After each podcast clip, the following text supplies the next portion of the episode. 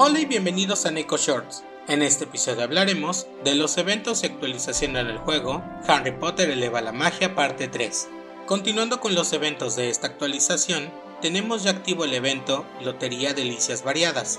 Durante este evento podremos obtener boletos de lotería por el evento de ingreso, el Tesoro del Escarbato, por comprar gemas y por el evento de recompensas de lealtad. Estos boletos nos permitirán obtener una variedad de recompensas que incluyen filtros de paz, oro, comodines comunes, cartas raras y más. Además, se tiene un 0.3% de probabilidad de encontrar una golosina especial hasta un máximo de 10, que nos dan la posibilidad de obtener los grandes premios que incluyen el conjunto alta costura confidencial y los cristales de subida de nivel de cartas, entre otros. Este evento estará disponible hasta el 20 de febrero.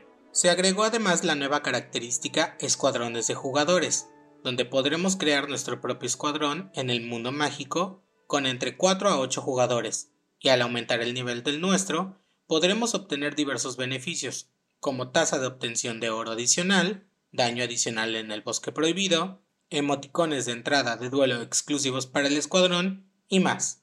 Tenemos además una nueva característica que son los cofres de casa, que son cofres que nos otorgarán recompensas por hacer actividades dentro del juego, como jugar en el bosque prohibido, que nos otorga 20 puntos, el club de duelo, que nos da 10 puntos si ganamos un duelo o 3 si perdemos, baile, 8 puntos por calificación A o superior, o 3 si es menor a A, clases, ganaremos 10 puntos por clase, y Quidditch, 7 puntos si ganamos o 3 si perdemos. Se tienen 4 espacios de cofres y los jugadores que tienen el pase mágico premium tienen 2 espacios más.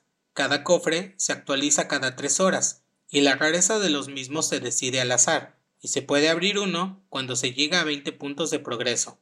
Estos cofres pueden contener oro, cartas comunes, raras, épicas, legendarias, míticas y oscuras, y gemas, que saldrán al azar dependiendo del tipo de cofre que abramos. Finalmente se hicieron cambios en algunas partes del juego. Se eliminaron las tareas diarias y las tareas de temporada. En su lugar, ahora tendremos tareas diarias que nos darán puntos de pase y relación. Este último sirve para mejorar a los acompañantes.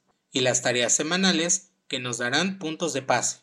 Adicionalmente tendremos algunas recompensas como lo son oro y llaves doradas al completar algunas tareas. Esta nueva incorporación se encuentra en el icono del pase mágico. Al abrirlo, solo debemos ir al lado derecho. Junto con esto, se le hicieron cambios al pase mágico. Ahora tendrá 100 niveles, y si alcanzamos estos niveles, podremos cambiar puntos de pase por recompensas sorpresas.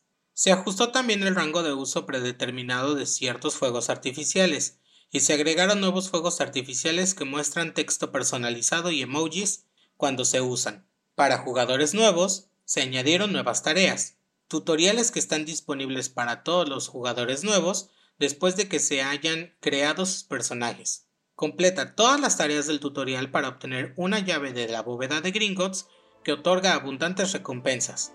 Y para los jugadores de iOS, se agregó un nuevo widget con el que podrán dar seguimiento a sus aventuras mágicas.